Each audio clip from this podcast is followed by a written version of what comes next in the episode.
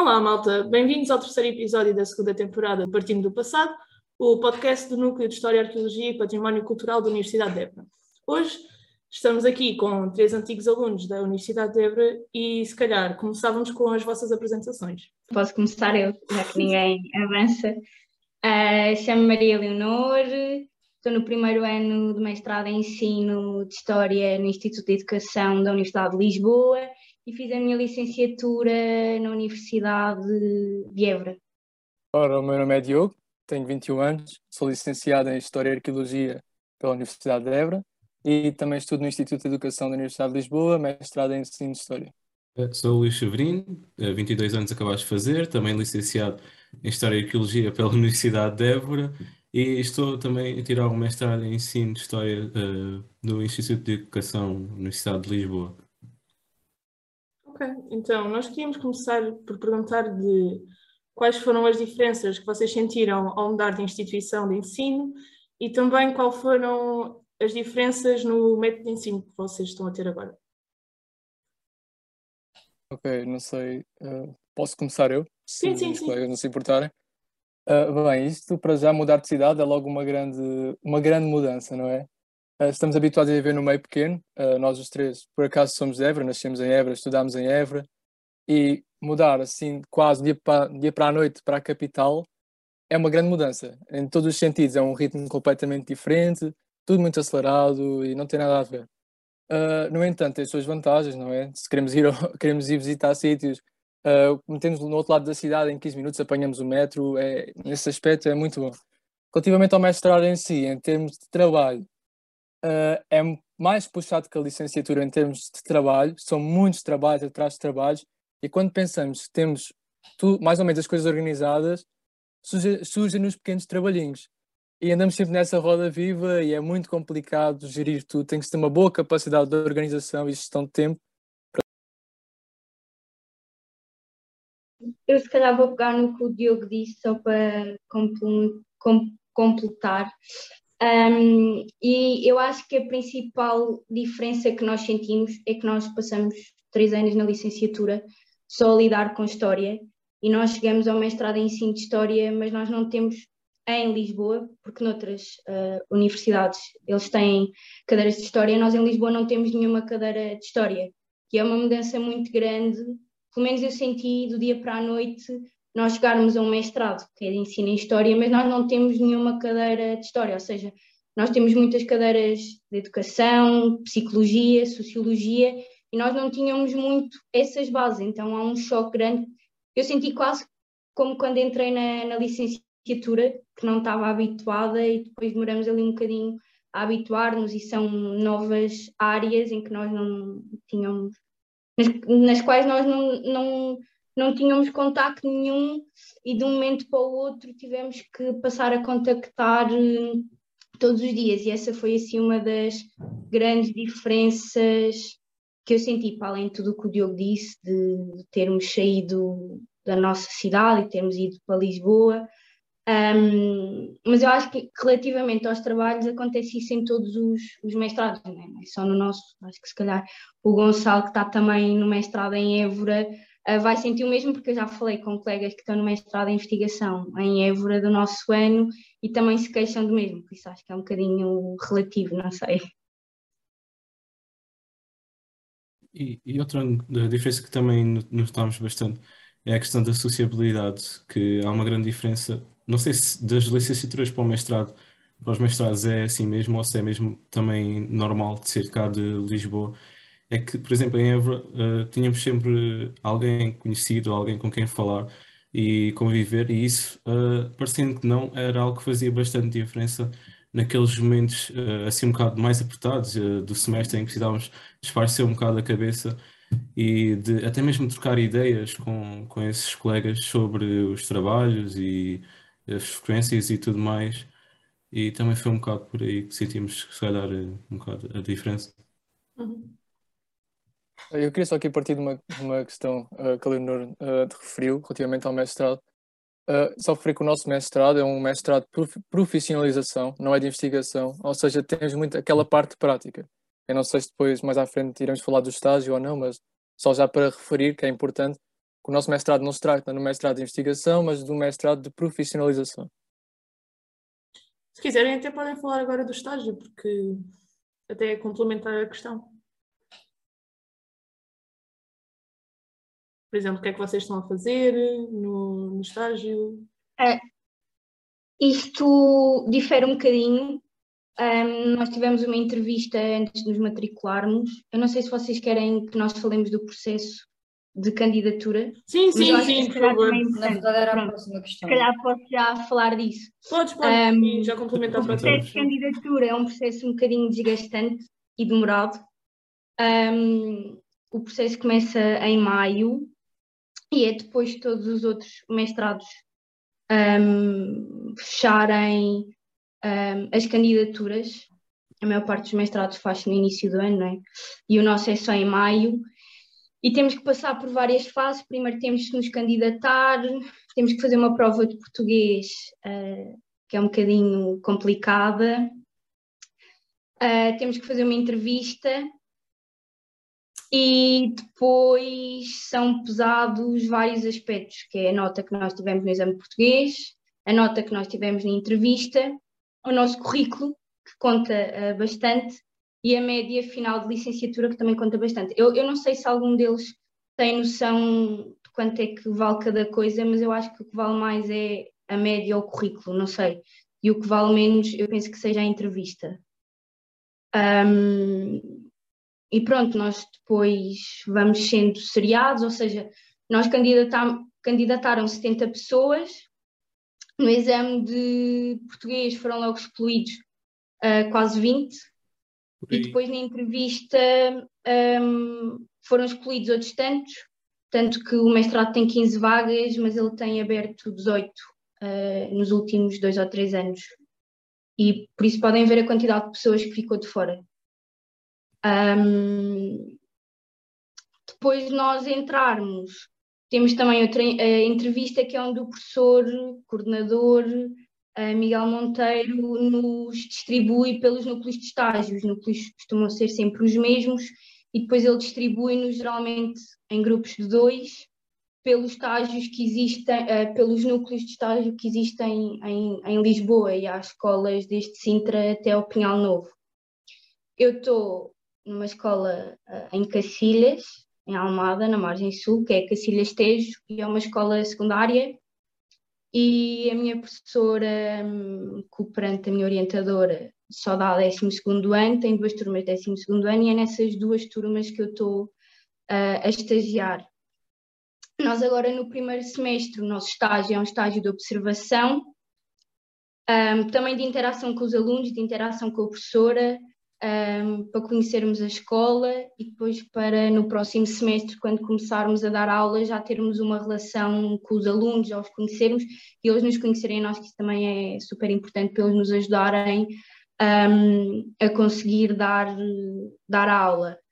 E hum, nós nem, nem todos uh, temos o mesmo nível, há pessoas com sétimo ano, há pessoas com oitavo, há pessoas com nono, e isso vai um bocadinho de acordo com o, com o núcleo de estágio e com o ano em que os professores estão, porque eu para o ano, eu agora tenho décimo segundo e para o ano provavelmente vou ter décimo primeiro, porque tem a ver com as atribuições uh, da professora, ou seja, nós ficamos os dois anos com o mesmo núcleo, a única coisa que pode alterar, e com a mesma orientadora, a única coisa que pode alterar uh, são as turmas, não é? Porque podem mudar uh, podem acabar, não é? podem terminar. Ora, eu no meu caso, uh, pronto, acho que ele já disse foi essencial, uh, mas só que pronto, cada um, cada um tem, o, tem o seu caso. Eu no meu caso fui colocado na, na escola Dom, secundária Dom Pedro V, uma escola em Sete Rios, ao pé da Embaixada do Brasil, mais fácil já para compreender, ao pé do Jardim Zoológico. Uh, uma escola com uma comunidade escolar bastante heterogénea. já fui assistir, a observar algumas aulas algumas aulas, o orientador tem sido incrível. Uh, todos os recursos que necessitamos, o orientador pode fornecer. Esses recursos uh, tem, tem sido uma experiência muito boa, mesmo com o meu colega de estágio. Uh, temos um, um, grande espírito de cooperação um com o outro e, e estamos sempre a ajudar-nos.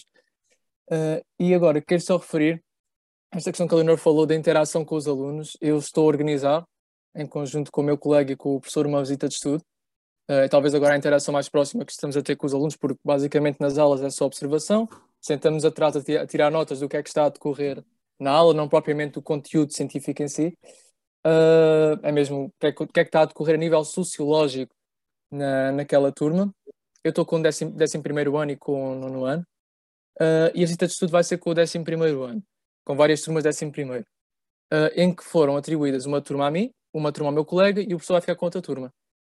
Uh, esta turma vai ser ao Palácio Nacional de Mafra e, e aqui eu já eu tive uma reunião com, com várias pessoas de várias áreas uh, e várias disciplinas e, e, e basicamente é esta visita de estudo está inserida num plano que são os DAC, que é o, os domínios de articulação curricular, uh, que mexe então com a questão da interdisciplinaridade, que é fundamental no ensino da história. O que é que é isto? É a participação de várias disciplinas uh, que se complementam para o ensino. Uh, e quero dar o exemplo, por exemplo, do Palácio do Covete de Mafra, temos o exemplo da articulação com a, com a disciplina de português, uhum. língua portuguesa. À entrada, por exemplo, os alunos vão ler certos do memorial do convento, antes de entrarem para a visita em si. Aí o meu colega tivemos que escrever o guião do que é que, queria, que, é que eles iam ver na, na, visita, a nível histórico, que é, o, que é o foco em si. Mas, por exemplo, eles também vão haver atividades com o professor de Educação Física, que vamos à tapada Tapada de Mafra, que tem desportos radicais, e, e, pronto, é esta questão da interdisciplinaridade e da articulação curricular também é fundamental, e, e pronto. Já eu estou com uma experiência talvez um, um bocado diferente, no sentido em que eu fiquei a estagiar num colégio privado, que é o Colégio Planalto, que se localiza no, no Lumiar que é por acaso um colégio em que o, a maior parte das pessoas tem uma percepção assim muito errada do colégio, porque pensam que é um colégio totalmente.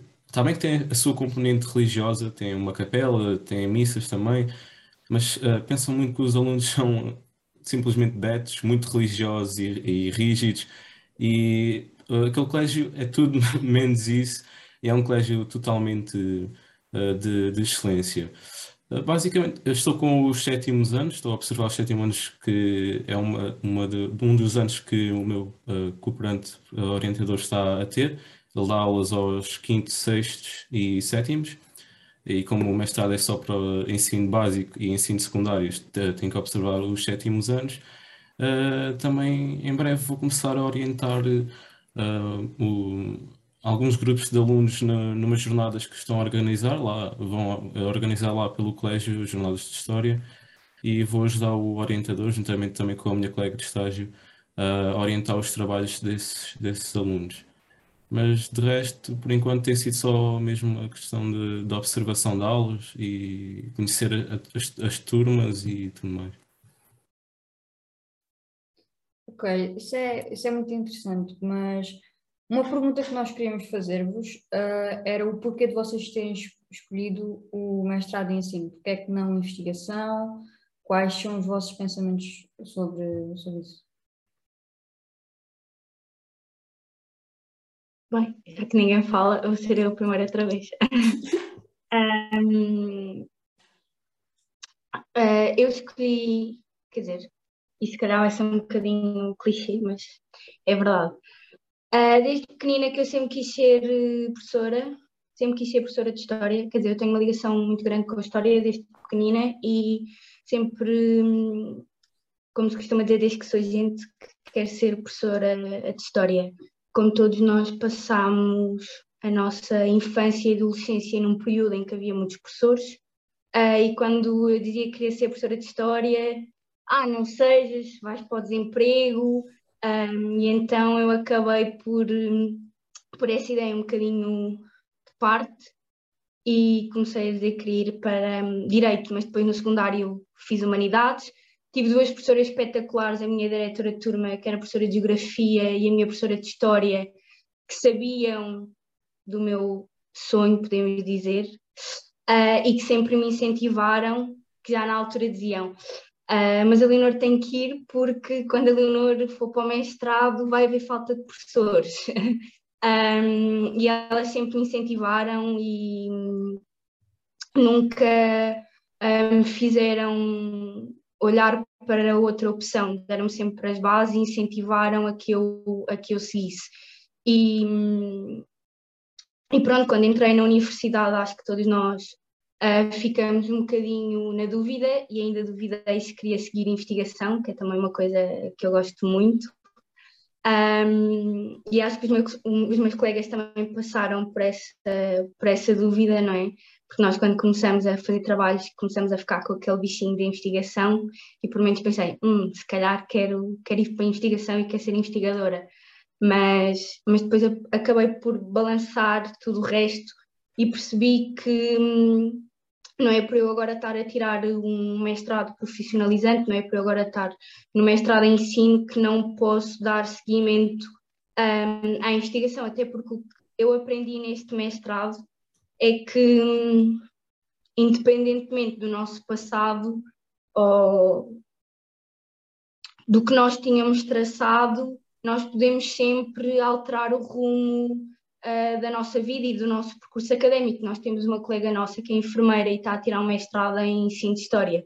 Uh, por isso, acho que não há, não há barreiras uh, nenhumas. E, por exemplo, a minha professora, a minha orientadora, um, profissionalizou-se e tem um mestrado em investigação e durante alguns te algum tempo fez investigação. Um, mas para responder à pergunta e também para não me alargar muito, eu escolhi o mestrado em ensino porque era o que eu, que eu sempre quis, quis fazer. E embora algumas vezes durante a licenciatura tenha ponderado não ir e, e seguir o, a área da, da investigação, balançando as coisas e, e percebendo que não fazendo agora a investigação, indo agora para a via do ensino, um dia mais tarde posso pegar uh, na investigação e conseguir fazer uh, as duas coisas. E é, e é isso. E só aqui partir essa questão que ele estava a falar, na questão da investigação, só, só referi também que, que a investigação, o, a investigação científica está sempre interligada com o ensino da história. E é algo que vamos ter que, que fazer enquanto na nossa carreira de professores. Uh, agora posso falar da questão da escolha do mestrado, uh, ensino de História. Uh, eu, quando foi na altura de decidir o que é que haveria de seguir na licenciatura, sempre tive dúvida entre duas grandes paixões que tinha e que tenho, que é a música e, e História. no entanto, o, o seguimento por, por ensino da História surgiu mais já quase no final da licenciatura. Uh, porque tinha isso, como a Luna disse, aquele bichinho da investigação, que todo, praticamente toda a gente, né, quando começou a fazer trabalhos, aquela pica toda, uh, tem. Vamos ser sinceros, o ensino da história é algo que atualmente dá uma grande estabilidade financeira a qualquer pessoa. Uh, o, ensino, o, o ensino há, muito, há, uma grande falta de professores. mas, no entanto, também sempre tive um grande gosto por estar diante de um público e, e partilhar conhecimento, tanto com colegas como com amigos, uh, e surgiu também, acaba por ser também um gosto. Claro que também está relacionado com aquela questão da estabilidade financeira, não vou mentir, mas acaba por ser também ser um gosto, porque tem que ser uma profissão que abraçamos com gosto, porque vai, vai exigir muito de nós, enquanto pessoas, tanto a nível físico como psicológico. Dando o meu veredito, uh, a questão de seguir o ensino em História, uh, em mestrado, um, só surgiu um pouco, talvez, uh, a meio da licenciatura, quando comecei a ver que opções é que teria à minha frente, ou era investigação ou era ensino, e apesar de, como os meus colegas, sempre ter tido também um, um grande gosto pela investigação, uh, o caminho pelo ensino mostrou-se ser um pouco, um pouco melhor e um pouco, talvez, o que quisesse fazer para o resto da minha vida, porque sempre fui bem influenciado por bastantes professores, alguns, menos talvez na licenciatura, alguns foram um pouco duvidosos, não é? mas eu sempre tive, sempre ganhei aquele gosto por, pela história através de, desses professores e sempre tentei ajudar os meus colegas com mais dificuldades também, por vezes, uh, e gostava mesmo de partilhar o que sabia sobre história e o que eu ia aprendendo, e também foi um pouco a partir dessa paixão que, que me fez também seguir por, por este caminho e, e, a, e aquela necessidade de querer também ajudar o próximo e de querer uh, partilhar o conhecimento e, e, tudo mais. E é um pouco também, se, se calhar, como o, o Diogo acabou por dizer, também a questão da, não vou mentir, da estabilidade financeira que poderá uh, estar também anexada à, à profissão, mas que não mas que é algo que, para quem quer, talvez, uh, que está em dúvida sobre o que é que deverá seguir, também deverá pensar um pouco na questão de, da carreira de professor, porque não é uma carreira fácil, apesar de haver agora muita oferta e que e, e tem que pensar também na, nas próprias capacidades, cada, cada indivíduo deve pensar nas suas capacidades, e que é uma carreira que é bastante desgaste. E, portanto, não, não é para qualquer um, de facto, mas uh, estamos aqui que é para, para, ensinar, para aprender uh, também e para, para, depois poder mesmo ensinar. Eu queria só acrescentar uma coisa ao que o Diogo e ao que o Luís disseram. Uh, eu acredito que seja muito apelativo para quem está a acabar agora uma licenciatura em História um, escolher a via do ensino porque toda a gente nos promete que nós acabamos o mestrado e começamos a trabalhar e ganhamos mil e tal euros e temos horários completos. Um, mas eu acho que para vir para este mestrado e para escolher a profissão que nós, que nós estamos a escolher, não é? que é de ensinar, de ser professor, uh, eu acho que não pode ser só vista como um, só vista pela questão da estabilidade financeira, isso é muito importante, mas temos que gostar do que fazemos, porque isto é uma, uma profissão de desgaste rápido e nós ainda nem sequer estamos a, dar aulas e já, já notamos isso, pelo menos eu noto bastante uh, com os trabalhos que nós temos que fazer na escola, com o tempo que passamos na escola e temos o contacto com outros professores. Por isso eu a única coisa que eu queria deixar é, eu incentivo toda a gente que queira vir para o mestrado em ensino, seja em Lisboa, Coimbra, Porto ou Minho, uh, eu incentivo todos a virem, mas que não venham única e exclusivamente pela estabilidade financeira que a profissão oferece, porque nós temos que gostar muito disto e temos que ter um estofo e uma capacidade mental uh, muito grande. E, e, sem, e sem esse estofo, sem esse gosto, nem sequer chegam a acabar o mestrado. Por isso, eu acho que é sempre importante balançar as coisas e, e não vir só porque nos dá emprego rápido e fácil e na investigação se calhar vamos viver uma vida uh, precária toda a vida. Ter bem noção que, que se tem que gostar mesmo disto e, e tem que estar à vontade com, com isto de falar em público e, e, de poder e ter que lidar com, com muitas coisas ao mesmo tempo e com pessoas um, completamente diferentes, feitios, personalidades, valores e, e, ter que estar com eles 90 minutos numa sala de aula.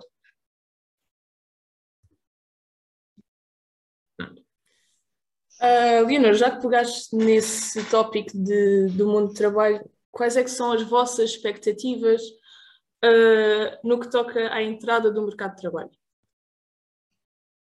Um, nós há um bocadinho antes do podcast uh, começar, estávamos a falar, um, e tal como eu estava a dizer, hoje em dia, um, eu não sei, quer dizer, provavelmente ninguém sabe porque nós também não sabíamos quando entramos, mas nós concorremos por horários. Uh, no início da carreira concorremos por, e enquanto não ficámos efetivos, concorremos por horários. E hum, os horários são constituídos por, por várias horas. E hum, isto é uma, é uma lista, tal como nós quando entramos para a licenciatura era o melhor ficava em primeiro lugar, quando nos candidatamos a um horário de uma escola, o melhor também fica uh, em primeiro lugar, quem tem uma média mais alta do mestrado e provavelmente o currículo, se houver várias pessoas mestras em ensino.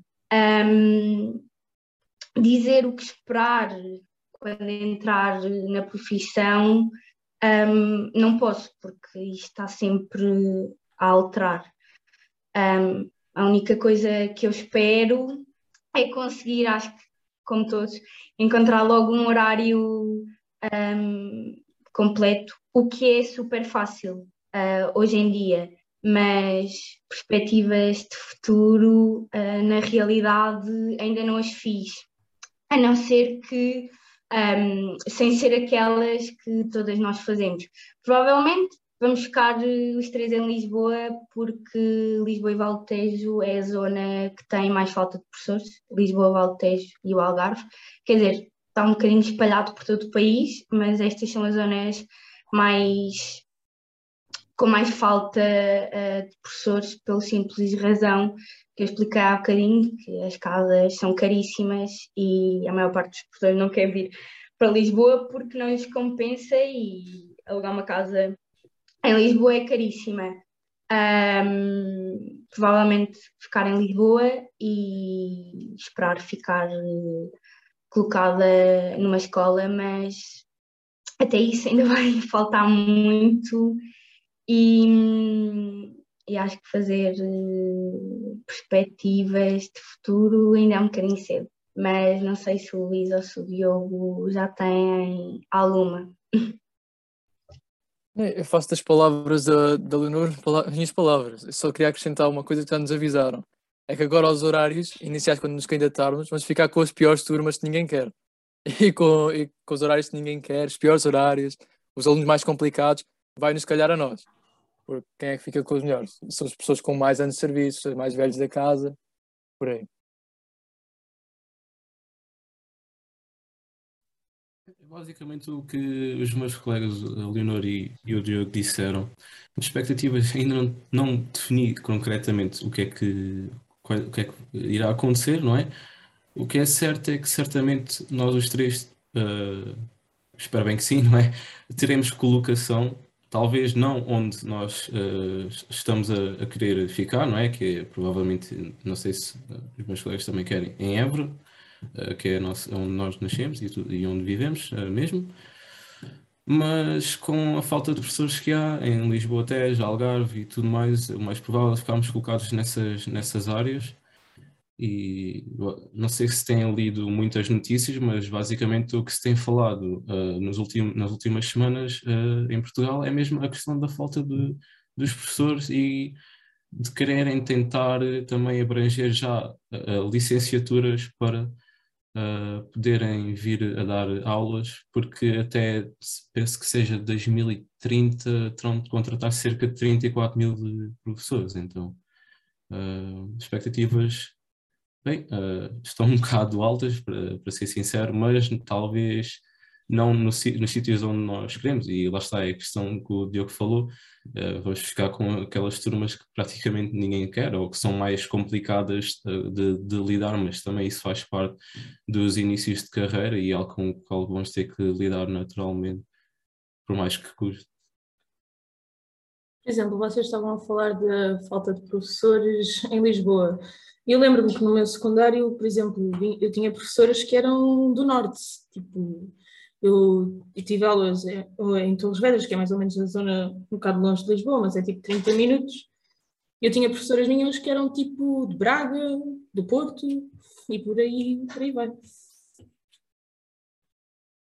Eu acho que isso era muito geral, isso aconteceu a toda a gente, mesmo a mim, que eu sou de Sines, eu tinha gente do Porto, yeah. tipo, de Sines para o Porto é quase de uma ponta a outra do país. Yeah. É, mesmo eu também uh, penso que tenha sido no meu sétimo ano, acabei por ter uma professora de geografia que também, também era, era do norte. E a verdade é que atualmente cerca de 20 mil alunos, ou 22 mil, pelo que tenho uh, lido nas notícias, estão com falta de professores desde o início do ano e já vamos uh, quase no fim do, do primeiro período letivo. Portanto, isto está um bocado grave, para ser sincero. Uh, vocês. Uh,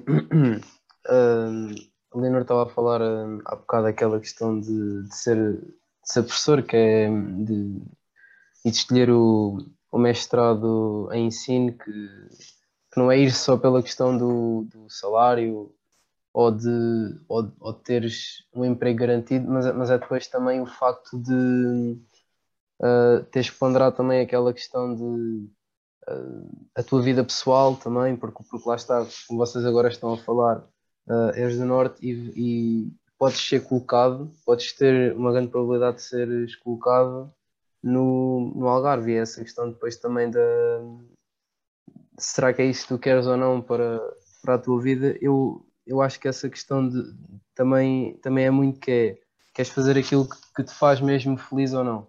Eu acho que é, que é também essa questão. Estou a dizer isto também, com, também aqui do, do lado da, da investigação, se é, se é aquilo que tu, que tu vês ou não, porque também é um mundo um pouco.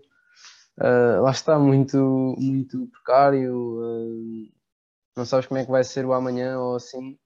Uh, pronto, era, era, era assim mais esse, esse, esse comentário que tinha, que tinha a fazer. Eu, eu há bocadinho falei quando escolhemos o, o mestrado em ensino, mas quando escolhemos o mestrado em investigação é, é igual, não é? Temos sempre seguir aquilo que nos faz feliz, um, mas isso que tu estavas uh, a dizer, que muitas vezes temos que pôr a nossa vida pessoal em stand-by e um, outro dia estava a ter uma conversa com a minha professora orientadora e ela estava-se a queixar porque estava toda chateada porque lhe ligaram que no sábado tem que ir à escola. E ela estava toda chateada porque tinha um fim de semana marcado com o marido e não podia ir. E ela só nos dizia: Estão a ver? Estão a ver? Nesta profissão ninguém tem, ninguém tem fim de semana, nós nunca temos nada. Não temos férias, não temos nada. A minha escola, não sei se as escolas deles uh, se regem em si, mas agora há muitas escolas em Lisboa e acho que por todo o país já se regem que é, em vez de ser por períodos é por semestres, ou seja, em vez de terem três períodos, têm dois semestres, tal como nós temos na universidade. Uh, e ela também estava uh, a falar em relação a isso, que a questão dos semestres é uma sobrecarga muito maior para os professores, porque basicamente os professores têm os dias entre o Natal e, um, e o Ano Novo nesta questão dos semestres. Então estava-se a queixar outra vez que os professores nunca têm descanso, que nós nunca hum, podemos marcar, marcar nada, porque a qualquer altura nos podem marcar reuniões, porque a qualquer altura, se nós formos uh, diretores de turma, podem nos chamar uh, à escola, podemos ter que fazer qualquer coisa. Uh, por isso lá está, a questão da vida pessoal também tem que ser, também tem que entrar no, na equação e perceber que se calhar durante os primeiros anos até a pessoa conseguir ficar efetiva, se calhar a vida pessoal e tudo o resto fica um bocadinho em stand-by, porque lá está, nós andamos, poderemos ter que andar de norte a sul e no ano estamos num sítio e no outro ano estamos, estamos noutro, nunca sem saber, lá está o dia da manhã, não tanto como na investigação, porque aqui é de ano a ano, mas mas durante os primeiros anos também vai ser assim. E essa questão que tu puseste da, da vida pessoal também é muito importante. Na minha perspectiva, uh, eu acho que é, é uma das questões mais importantes na, na equação, porque há muitas pessoas que não querem abdicar uh, da vida pessoal ou de outros projetos que tenham um, e que não os podem depois continuar. E depois também é outra questão que é uh, tu, tu tens aquele, aquele X de horas uh, que, dás, que dás aulas naquele dia, mas tu sais, mas tu sais da escola e a escola não sai de ti, porque tu, porque tu levas obrigatoriamente a escola para casa, tens de preparar as aulas do dia seguinte, ou é, ou é depois outras questões, porque vocês também depois não jogam. É, os, os professores no, nos horários têm os horários divididos com a componente letiva e com a componente não letiva, e a componente letiva é superior à, componente, à componente não letiva.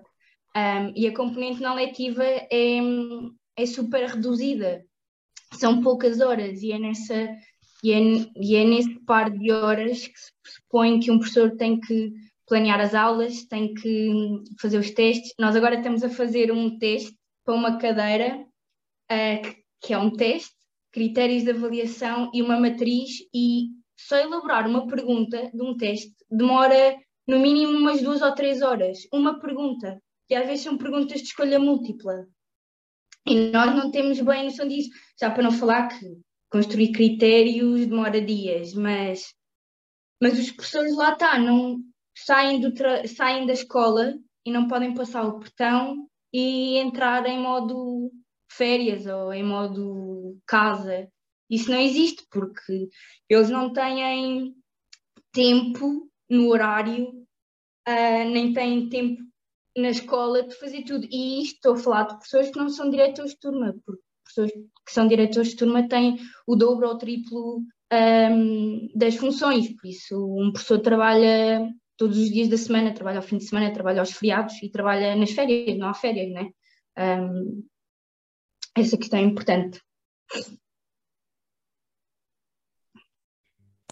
Vocês há bocado estavam a dizer que em estágio lidam com, com turmas de vários anos, desde o básico, que vamos ser sinceros, são crianças que muitas vezes não querem saber da escola, uh, naquela fase de rebeldia, uh, e como é o teu caso, Leonor, estás a, a estagiar numa turma de 12 ano, onde muitas vezes durante o secundário dão prioridade é às, às disciplinas um, que vão precisar para depois fazer os exames para entrar para a universidade.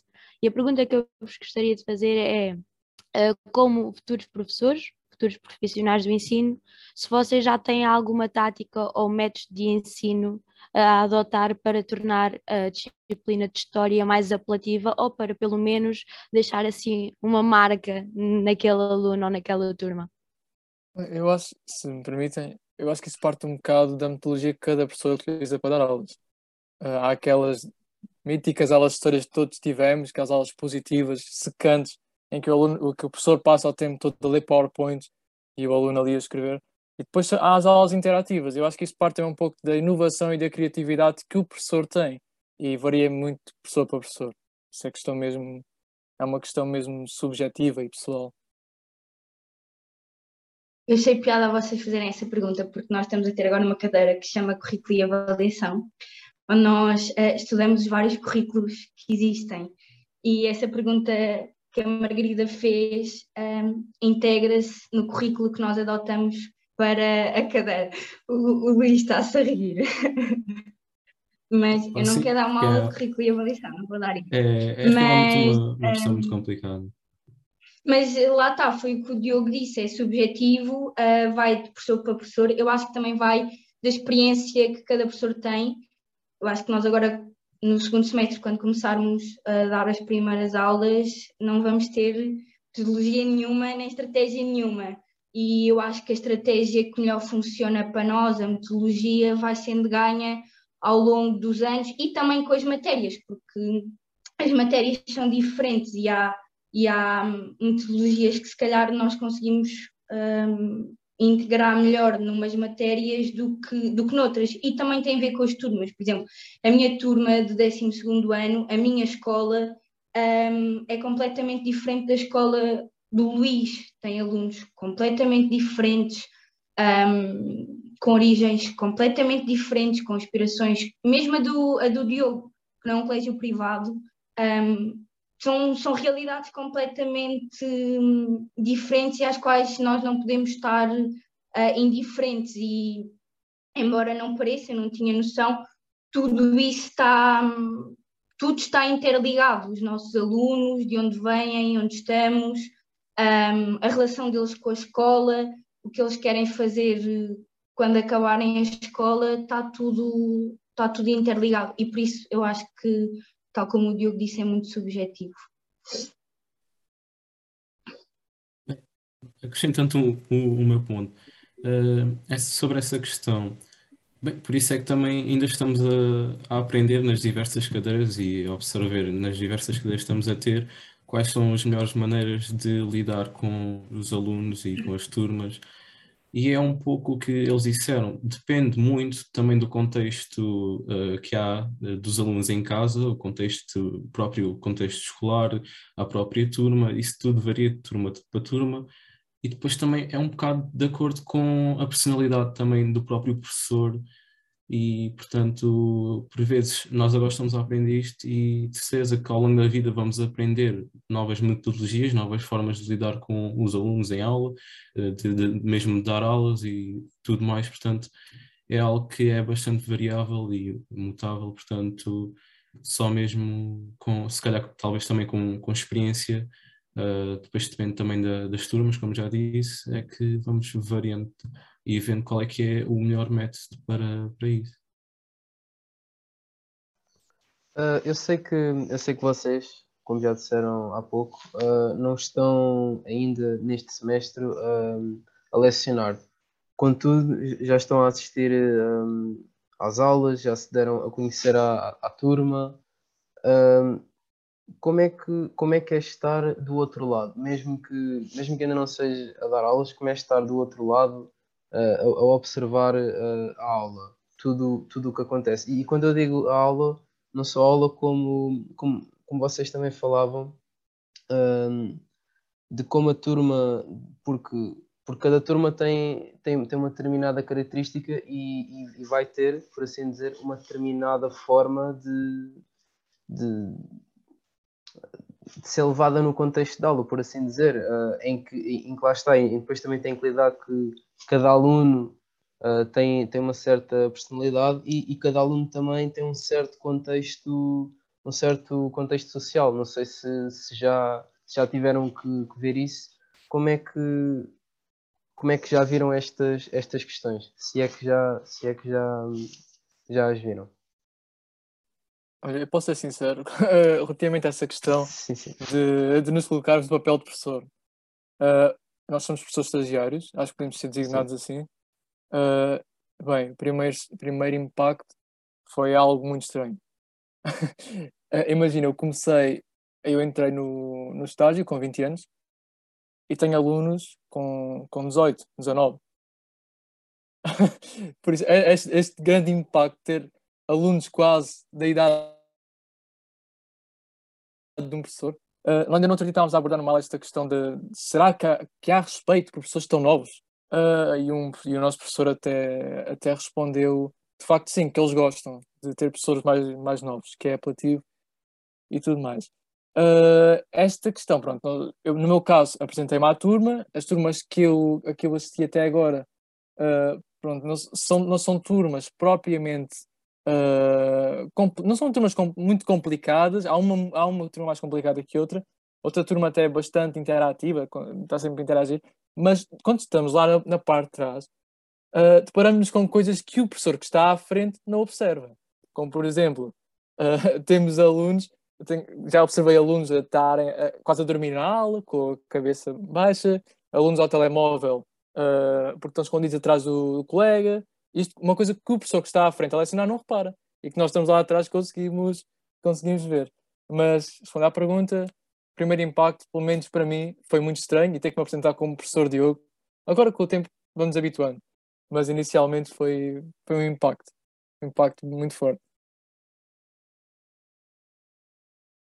Um, o Diogo é o professor Diogo, eu sou a setora, porque na minha escola uh, nós somos setoras e setores, e um, eu também senti um grande impacto, porque entrei na escola, apresentei-me à minha professora, e eu nunca tinha estado numa escola assim, porque nas minhas escolas em Évora os professores tinham, não tinham um bar à parte, ou seja, os professores comiam no mesmo bar que os alunos. E na minha escola, dentro da, da sala dos professores, existe um bar, ou seja, um, nós entramos e podemos comprar o que nós quisermos e as funcionárias tratam-nos por professora e por professora. E na minha escola há uma cultura do professor estagiário já muito instituída, porque já há anos um, que já há anos que lá vão alunos estagiar e ainda hoje eu acho muito estranho quando entro na escola eles dizem bom dia professora um, não os alunos, os funcionários. As funcionárias do bar, as funcionárias da, da porta de entrada, até porque nós entramos por uma porta diferente dos alunos e a minha professora obrigou-me a apresentar a todas as funcionárias que era para elas nunca me barrarem a entrada porque eu tenho a mesma idade praticamente que elas, porque eu também tenho 21 e existem alunas muito mais altas que eu um, e que aparentam ser muito mais velhas do que eu, então ela fez questão que eu me apresentasse a todas as funcionárias para nunca me barrarem a entrada e não me obrigarem a dar a volta, mas mesmo assim eu e a minha colega de estágio somos confundidas uh, diariamente com alunas e por outros professores. Um, dentro da sala aula também foi um choque gigantesco quando os alunos me começaram a chamar setora. Alguns chamam professora, mas o setora foi um choque muito grande porque lá está, eu tenho praticamente, eles têm a idade do meu irmão, o meu irmão tem 18 anos, está no 12 ano, e eu pensava, estes miúdos têm a idade do meu irmão, e estão-me a chamar a setora, e estão-me a chamar a professora, e agora sou aqui uma autoridade uh, perante eles. Mas eu acho que no fundo eles gostam muito de nos ter na, na sala de aula, porque sentem que têm ali mais outro porto seguro para além da professora. Um, eu acho engraçado que muitas vezes, quando eles não sabem as, as perguntas, perguntam-nos primeiro e depois, se nós dissermos que está certo, eles dizem à turma e ficam todos orgulhosos porque a pergunta está certa. Um, ou então, se nós dizemos que não é nada disso, que estão completamente ao lado, calam-se caladinhos e, e, e não dizem nada. Mas eu, enquanto observadora, apercebi-me de coisas que às vezes, se calhar, até as fazia quando estava no secundário e achava que os professores não viam, uh, mas que vêm. O Diogo diz que às vezes os professores não veem, mas eu acho que eles não querem é ver. Existe muito isso. Os professores veem tudo, na minha opinião, mas às vezes escondem porque não se pode estar a parar uma aula para mandar a menina guardar o telemóvel. Então, os professores estagiários estão lá para dar assim um encostinho na mão e dizer para guardarem o telemóvel. Tal como o Diogo, eu também já tive alunos na minha aula a dormirem em cima das, das secretárias descaradamente, a mexerem no telemóvel, a pentearem-se. Hoje uma estava a fazer tranças, isso é que estava no cabeleireiro, a comerem. Por isso, sim, estão-se a rir, mas é a realidade.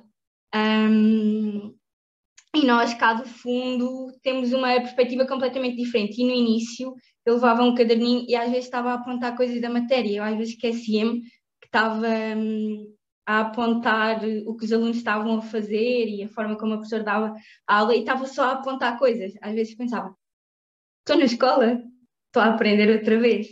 Uh, mas, mas pronto, a primeira a primeira impressão que ainda hoje me faz impressão é mesmo me chamarem professores.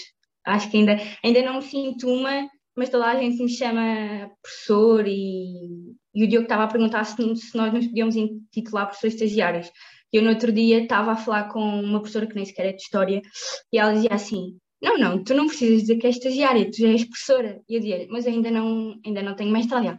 Mas és professora na mesma tu não precisas dizer a ninguém que és estagiário, ninguém precisa de saber. Tu és professora e ponto final, és como nós, és nossa colega. Um, e isso também me marcou muito, porque não sei se nas outras escolas é assim, mas ali eles tratam-nos muito por igual, e mesmo a nossa professora. Uh, eu já corrigi testes, já corrigi ensaios, já fiz critérios de avaliação, já, já tive muito contacto e também já tive muito contacto com os alunos e, e com o tempo essa sensação de oh, agora estamos aqui, agora nós é que somos os maus e estamos do outro lado e agora nós é que vamos dar negativas, vai, vai passando, vai passando com o tempo. Bem, uh, a minha, o meu ponto é um pouco, um pouco diferente, até porque estou num, num colégio privado, então muitas das coisas que os, o, o Diogo e a Elinor disseram não se aplicam muito ao, ao meu contexto de, de observação, porque ok que aqueles olhos são um bocado uh, traquinas e, e, tudo mais, o que é natural da idade deles também serem muito irrequietos e tudo mais, às vezes chega a ser engraçado certas bocas que até mandam uns aos outros e que por vezes o professor acaba por não perceber, mas não há tanto a questão da, da indisciplina e de eles estarem sempre a fazer outras coisas na aula. Ah, ok, às vezes há um ou outro que podem, por exemplo, estar a brincar com um esquadro ou com uma tesoura ou algo assim, mas uh, até porque, como eles não têm acesso, por exemplo, ao, ao telemóvel, uh, que é uma das regras do, do colégio, acabam por não estar talvez tão distraídos e como também têm outro contexto já escolar em que é incentivado mesmo uh, ao estudo, ou estar com atenção e participar também, porque são muito participativos, acabam por estar sempre um pouco mais atentos e não há tanto a questão de, de estarem distraídos e, e, tudo mais. Mas uh, realmente, como os meus colegas disseram, é muito estranho no início uh, começarem logo a tratar-nos por professores. O, o, meu próprio orientador começou logo a, a, apresentar a mim a minha colega de estágio por professor Liz e professora Ana e, portanto, é algo ao qual ainda nos estamos talvez a, a habituar e que só com o tempo é que vai começar a, realmente a entranhar uh, que estamos mesmo na, naquele papel e que agora é a nossa altura de, de estar de, daquele lado. Acho que não, não, há, não há mais questões. Quero, quero, queremos, queremos agradecer a, a participação dos três. Uh, é sempre bom ter, ter antigos, antigos alunos da, da Universidade de Évora e, essencialmente de licenciatura em História aqui connosco. O que tenho agora a dizer um, para o pessoal aí de casa, uh, vejam, vejam os outros episódios da, da segunda temporada. Também podem ver os podcasts uh, que saíram da, da última temporada. Uh, podem, podem ver o conteúdo do Neve na, nas, em, em, todas as plataformas, Instagram, Facebook, YouTube. subscrevam e, e, e, pronto, é assim. Muito obrigado uh, e um abraço a todos.